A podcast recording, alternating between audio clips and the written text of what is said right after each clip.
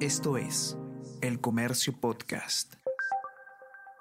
Hola a todos, ¿qué tal? ¿Cómo están? Espero que estén comenzando su día de manera excelente. Yo soy Ariana Lira y hoy tenemos que hablar sobre la Asamblea Constituyente y una nueva constitución, porque a pesar de que Pedro Castillo en eh, solo en menos de dos meses había asegurado que no iba a promover como prioridad esta medida, ha cambiado de opinión y ha presentado un proyecto de ley que busca reformar la Constitución para abrir el camino a eh, una asamblea constituyente y una nueva carta magna. Vamos a ver cuáles han sido las reacciones, qué tan viable es esta medida y, más o menos eh, saber si es que conviene o no conviene a grandes rasgos. Vamos a conversar sobre todo esto y más a continuación.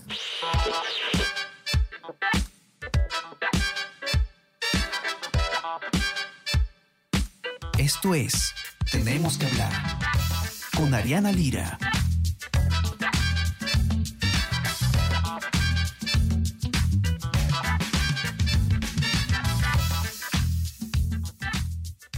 Como comentábamos, solo en marzo, es decir, no ha pasado en realidad nada de tiempo, el presidente Pedro Castillo negó que eh, tenía como eh, prioridad instalar una asamblea constituyente para poder implementar una nueva constitución. A pesar de ello, el gobierno ha presentado un proyecto de ley que además que lleva la firma del presidente Pedro Castillo y del primer ministro Aníbal Torres, en el que plantea justamente reformar la constitución para abrir este, esta puerta. Sebastián Ortiz, periodista de política del comercio, ha escrito la nota y nos va a contar todo al respecto. ¿Qué tal, Sebas? ¿Cómo estás? Bienvenido. Hola, Ariana, ¿qué tal? ¿Cómo estás? Eh, Sebas, no sé si podrías contarnos un poco primero en qué consiste precisa específicamente el proyecto que ha eh, eh, enviado el presidente Castillo sin, sin previo aviso, ¿no? Sí, mira, el día, el día viernes 22 de abril, el, presidente Castillo anunció en, en Cusco, en una sesión descentralizada del Consejo de Ministros, el gobierno iba a, pasar a ser un promotor de la instalación de una asamblea constituyente para que se redacte una nueva constitución. Eh, este anuncio se vio concretado, materializado el día lunes, cuando el Ejecutivo envía al, Congreso un proyecto de reforma constitucional. Y este proyecto plantea, eh, digamos, sumar un artículo más a la actual Constitución, que sería el 207, mediante el cual eh, bueno, se establece la figura de la Asamblea Constituyente y se le da facultad a esta instancia para reformar la totalidad de la Constitución.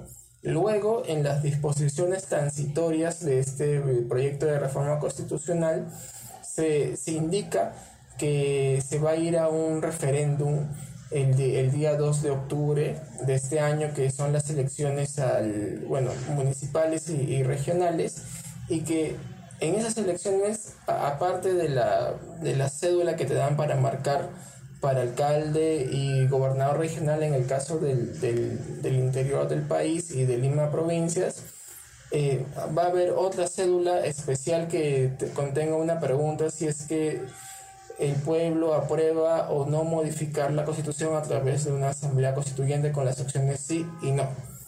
El proyecto establece en las disposiciones transitorias que esta Asamblea Constituyente tenga 130 integrantes, que estos 130 integrantes gocen de las mismas, digamos, prerrogativas y también limitaciones de los actuales congresistas.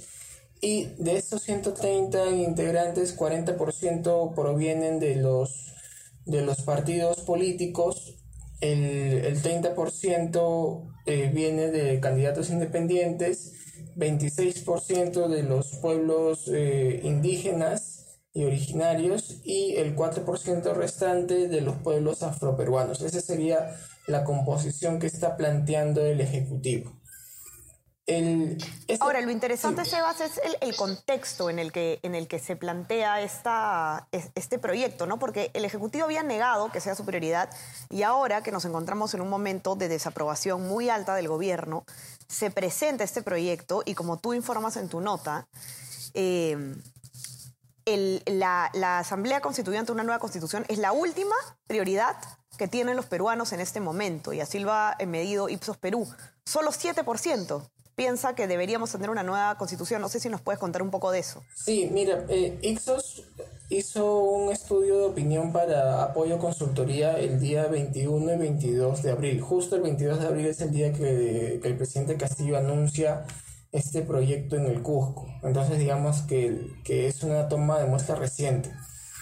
Los resultados de esta encuesta es que el impulso de una asamblea constituyente es el último, bueno, la última prioridad dentro de una larga lista, ¿no? Por ejemplo, para la ciudadanía, la primera prioridad del gobierno del presidente Castillo debería ser luchar contra la delincuencia y la inseguridad ciudadana con 43%. Luego le sigue la, la lucha contra la corrupción con 42%, la generación de empleo y la reactivación económica con 33%, la reducción de la pobreza 25%, controlar la inflación y el aumento del costo de vida 25%.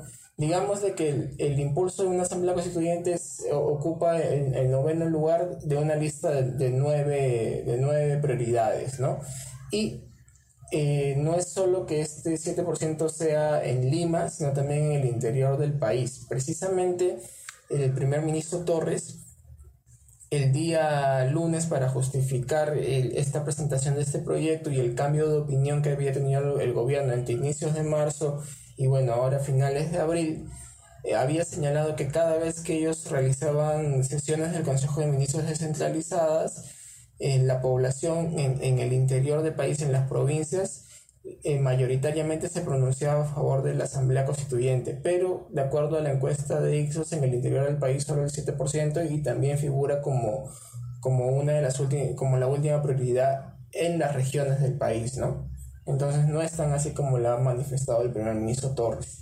Y tú has conversado además con algunos analistas políticos que te han dado respuestas muy interesantes sobre por qué se estaría o qué finalidad se estaría planteando esto porque si bien es una, eh, ha sido la promesa emblemática de campaña de Perú Libre, es cierto también que luego el gobierno, eh, al menos en, palabras, renunció eh, temporalmente o, no, dijo que ya no era su prioridad esto, ¿no? De hecho, la misma, en, ese entonces, primera ministra Mirta Vázquez lo dijo también bien claramente, y Castillo lo repitió este marzo y ahora vuelven a, a plantear esto, pero ya de manera concreta, ¿no? A través de un proyecto de ley eh, ante el Congreso. Dicen algunos de tus analistas, si no me equivoco, Alfredo Torres, que esto podría tener como finalidad eh, chocar con el Congreso de la República. Es una estrategia que hemos visto además eh, claramente en el gobierno de Martín Vizcarra, por ejemplo. Sí, eso, Alfredo Torres me menciona de que estas cifras de la última encuesta reflejan de que el, cambio total de la constitución solo le preocupa a un grupo muy politizado de la izquierda y que la gran mayoría, eh, bueno, digamos, está, está a favor de que el gobierno priorice, eh, digamos, problemas que afectan la vida cotidiana de los ciudadanos, ¿no? Uno de ellos es, bueno, la inseguridad. Eh, sobre el tema político, me menciona de que la finalidad, eh, porque bueno, ya desde la Comisión de Constitución, seis de las ocho bancadas que integran esa comisión han señalado que no van a respaldar el proyecto, sería como que echarle la culpa o responsabilizar al Congreso de todos los males, de decir de que, por ejemplo, el país eh, no, no, tiene desarrollo o no se, resuelve la, no se puede resolver la crisis porque el Parlamento no quiere cambiar la Constitución y que la Constitución es la base del problema cuando en realidad lo que señala Torres y subraya es de que lo que se requiere es una mejor gestión, ¿no? Escucha Primera Llamada. Podcast coproducido entre el Diario El Comercio y Decibel 85, dedicado a las artes escénicas. Donde todos los jueves, a partir del mediodía, el periodista Juan Diego Rodríguez Basalar conversa con destacados representantes de las artes escénicas latinoamericanas. Escúchalo en la sección podcast de El Comercio o a través de Spotify, Apple Podcast y Google Podcast.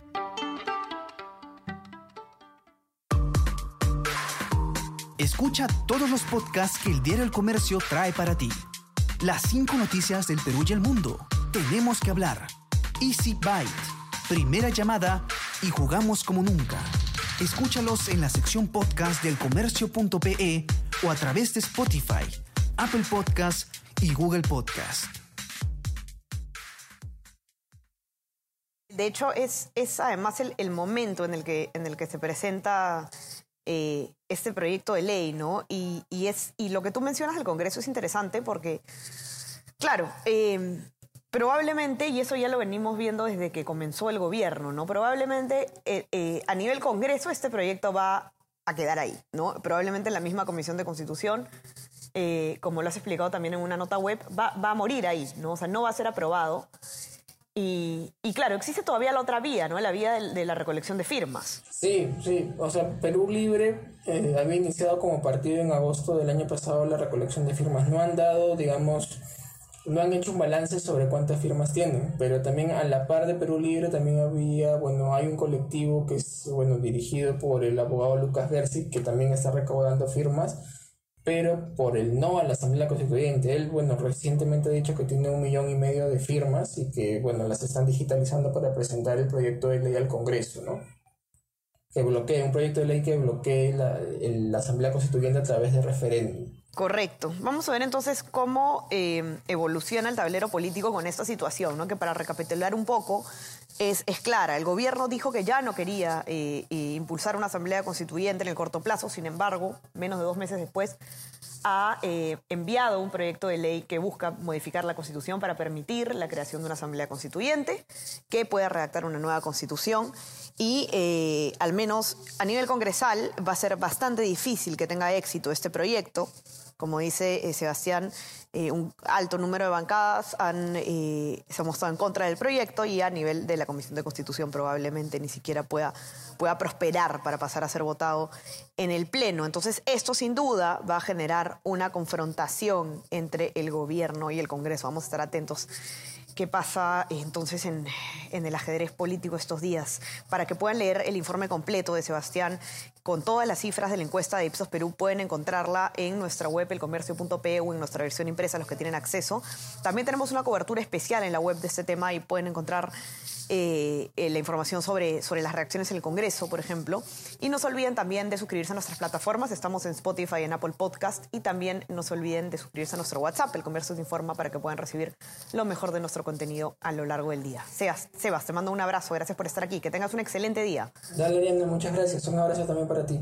Ya conversamos nosotros nuevamente el día viernes. Cuídense, que tengan una excelente semana. Chao, chao. Tenemos que hablar con Ariana Lira.